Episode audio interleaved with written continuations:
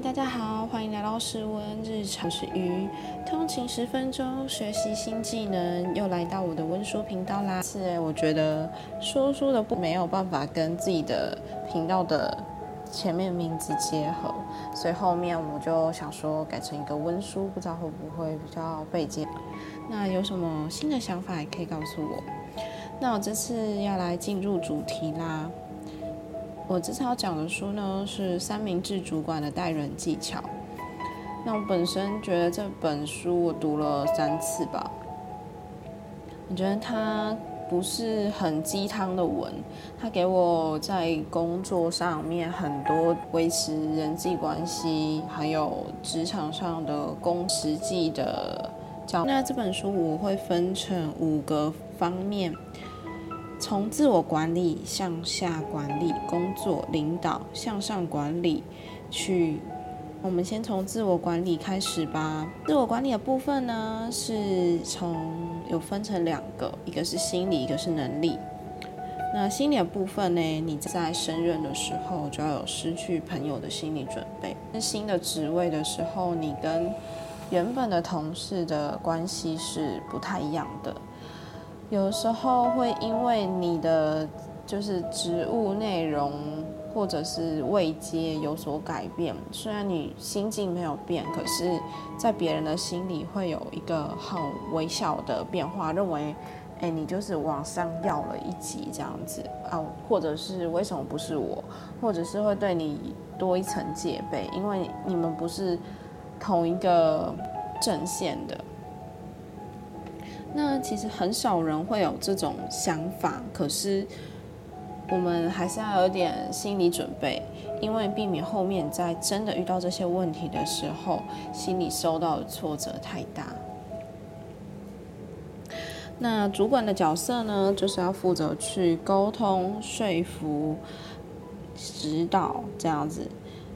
我个人认为最难做的其实不是最高层的主管，而是夹在中间的中阶主管，因为他对上要负责，对下还要管理承担，那一下子角色的切换其实有点太快，那有时候会分不清楚到底自己现在要。怎么样去做才可以去配合两边的意见？所以，其实，在前面我自己在刚上任的时候，其实还蛮痛苦。嗯，还需要有识别的能力。除了识别这个同仁他内在的动机、工作动机，或者是他其实对呃工作有一些意见，但他不敢直接说。所以，其实要拥有一个识别力是非常重要的。还有就是蹲低，因为其实员工是很公司很重要的资产。就你随便得罪一个，那他原本就是在这公司，他本来就有一定的影响力。那他要去影响其他人，这种情绪上的渲染，尤其是八卦或者是。嗯，比较属于负面的情绪，其实是传播力很快的。那其他的人被影响了之后，整个团队的心就会被带走。所以其实，嗯，在中间主管协调能力要很好。对，那还有就是你必须要珍惜这些同仁。你必你必须要怎么样才能够让他们觉得说，哎，你跟他们是一起的。是关怀他们的，是重视他们的。其实就是你要比他们更低下的感觉，不是实际上人的那种卑贱低下，是你要真的跟他们告诉他们说：“哎，我是来帮。”还有能力的部分，就是随时充电、终身学习，那还有跟比自己有才华、能力的人交流，还有寻找自己可以学习的范本。想办法突破自己的盲点，那随时请意同仁或者是你的主管，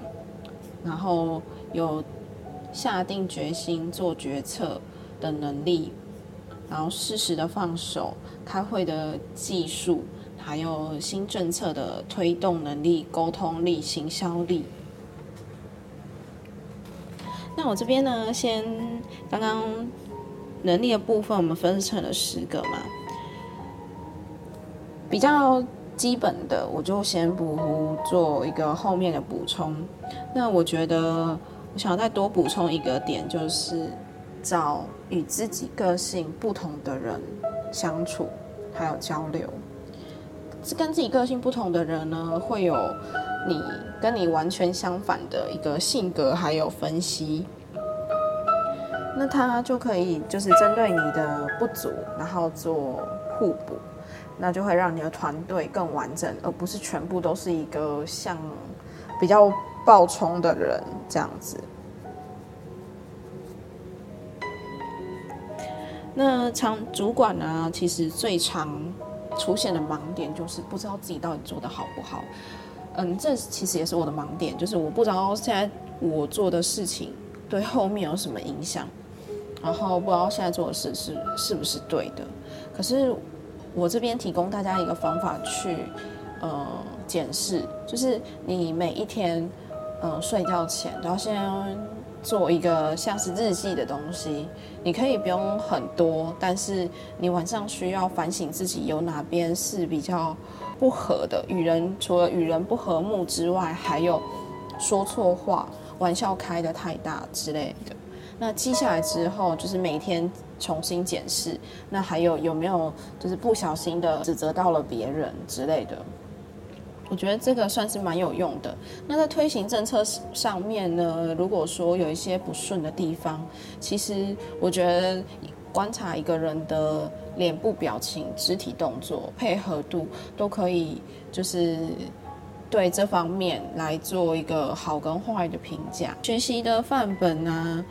就是我们人都是需要经由模仿，然后再来检视、改进，那成为一个自己心目中比较想要的一个人，或者是。学习新的能力也都是这样从仿效而来，所以一个你想要成为的范本，或者是你读到一个读到一本书，就算现实上没有实际范本，可是书中给你的范本是你想要的成为的那个主管，你想要带领的那个团队，那你就会往这个好的范本去学习去前进。在团队的部分，嗯，向下管理的部分，我就分成两个方面去讲。团队跟人际，团队呢这边有九点：了解部署，肯定差异，不同能力的人可以有互相补足缺陷的地方，然后让使部署适性发挥，然后主管呢的角色就是可以想象成是园丁这样，那帮助部署实践他心里的梦想，适当的奖励制度，那培养就是同仁的经验程度。然后当一位称职的导师，适性发挥的部分里面，我觉得有一个蛮不错的，就是人就是有分比较躁跟比较稳定的嘛，你就可以针对比较希望他的工作是很稳定的，不要太多变化的人，去给他比较行政流程已经建立好制度的工作。那其实他也会很乐在其中，因为他有事情可以做，然后但是又不用想的太多，动太多脑筋这样。然后比较有创意的人，啊或者是个性比较躁的人，可以给他一个比较会动脑的，需要征咨询意见，让他们有就是参与的感觉。那其实他们的创意就会发挥的很到位，那还会。在工作完之后，你称赞他，他也会觉得很有成就感，那就会一直投入在这里面。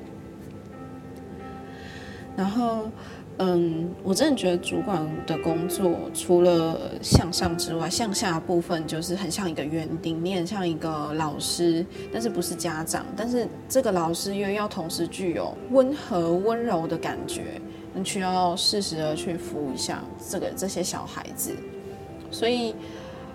如果说就是园丁的话，也需要很细心的园丁，从了解这些那个植植物，然后帮助他们，那不要尽量不要做一些揠苗助长的动作，然后养分来滋润他们，然后使他们成长，然后得到自己的成就感之后，又再一次的重复的巡回。那工作啊，其实不是只有就是金钱方面的诱因，其实金钱方面的诱因是摆在最后一个。工作其实还有成就感的部分，归属感，然后归属感就跟认同感一样，他对之后未来的工作，就是他的自己的人生计划，他认为这份工作是对他人生计划有帮助的。那再来就是公司的福利跟环境。那其实这几点都是比较重要的，所以不是每一个员工都很在乎薪水的部分。薪水当然也是考量，但是你再高的薪水，这工作环境再艰辛也留不住这些人。其实心理压力是会造成工作跟人际很大的影响。所以，呃，我在当新任主管的时候，我自己还不知道怎么拿捏，我就是想着。我想要打造什么样的环境？我看过一本书，他是讲过说，就是每个人都是别人生命中的贵人。你今天跟一个人擦身而过，他在你的领导之下，成之后未来去哪别的地方，你希望他是把你当成他生命中的贵人，还是他真的觉得你是一个不值得一提，或甚至是落井下石的人？对，这是很值得自己去深思的。不是说今天对他不屑一顾，完全就是把自己封闭啊，很做自己啊。可是你今天如果说你是用帮助别人的心来去管理这些人，其实是后面引来的那个麻烦，还有在推动的一些执行的工作上面也会比较好过关。那大家就是一起互助成长，一起交流这样子。那适当的奖励制度，其实我觉得奖励制度算因人而异啦。就是有一些人他喜欢的是金钱上面诱因，有些人是喜欢言语上的称赞，或是更多工作的富裕。那所以就是，如果说你的工作，因为通常中介主管都不会有太多的。薪水方面的奖励，所以一定是从其他面向去 support 他。所以在这方面，前面就要先识别这些人最重视的是什么，促使他工作可以往前的动力是什么，然后进提升就是员工的敬业度啊，其实有。三个主要的因素就是对主管的满意度、信任度，还有对公司的荣誉感。那还有一个就是我刚好说，就是当一位称职的导师嘛，在工作上面，那你要怎么样当导师呢？因为其实主管你只要，如果你全部一手包。我以前就这样，全部一手包，可是大家会过于依赖你，认为这不是他的工作。可是如果说你今天是当导师，为他好的方式的话，其实你是要激励他们，让他们去做这件事情，给他们信心，然后不要就是一直去帮忙，一直去帮忙，因为其实除了这样子会让别人没有成长的机会，也会。就是阻挡了别人发挥的机会，那这样子是你想要的团队吗？那你最后你自己也会累死。那要怎么样当老师呢？除了就是不要给同仁肯定的答案，有问题的时候，请他们先试着自己去解决以外，还有就是发现同仁如果你交办的工作，他用不同的理由去推辞，那还有一句非常万用的。就是，嗯，算是鼓励的话嘛。就是我对你有信心，我相信你可以完成这件事情。其实这种赞美是对他们一个很大的力量。他就有时候他们不想要做，不是怕麻烦，只是害怕自己做不好。那人际的部分我分成十三点。善待部署，要求跟帮助要明确的划分，了解自己的盲点，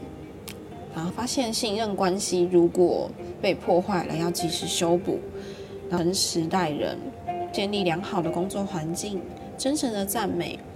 然后有一句心法就是“成功归他人，错误检视自己”，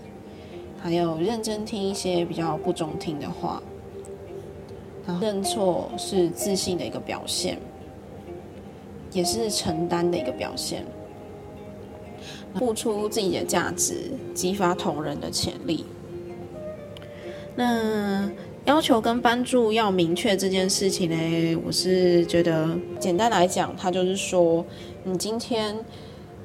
做这些事情是在帮他。还是帮他做这些，还是你原本交付他的工作是要求他要做到这些，可是你要出手帮忙，这两个界限如果模糊不清，很容易导致就是你们的信任关系瓦解。因为我不懂你到底是要只是帮助你吗？这个工作主要的负责人是你，是要把这份工作全权交给我处理，他会抓不到你要的方向啦，你要求的点。然后，嗯，在建立良好工作环境方面，我刚刚有说过，就是你带领的团队，你想要是什么样的团队？是一个往前冲的团队，还是很有创意团队，还是电脑工能力很强的团队？自己在前面就要先想好，然后才能从中找到要发展的方向，还有培养的能力，这样子，然后。嗯，主管呢，其实需要的工作就是还有察觉部署没有发现的问题，然后用赞美激发部署的潜能。那在工作环境方面呢，还有一个就是情感的部分，同事建立好同事的情谊，并且维系好他，待人不断要带心这样子。那下半场呢，就是在讲工作。的分配授权、领导能力，面对老鸟，还有冲突，新的政策要怎么推行，还有，呃，面对老板要怎么向上管理，然后面对很多不同个性的部署，你要怎么去应对？它比较针对的是比较棘手的部署这样子。那谢谢大家今天的收听，我们下次见喽，拜拜。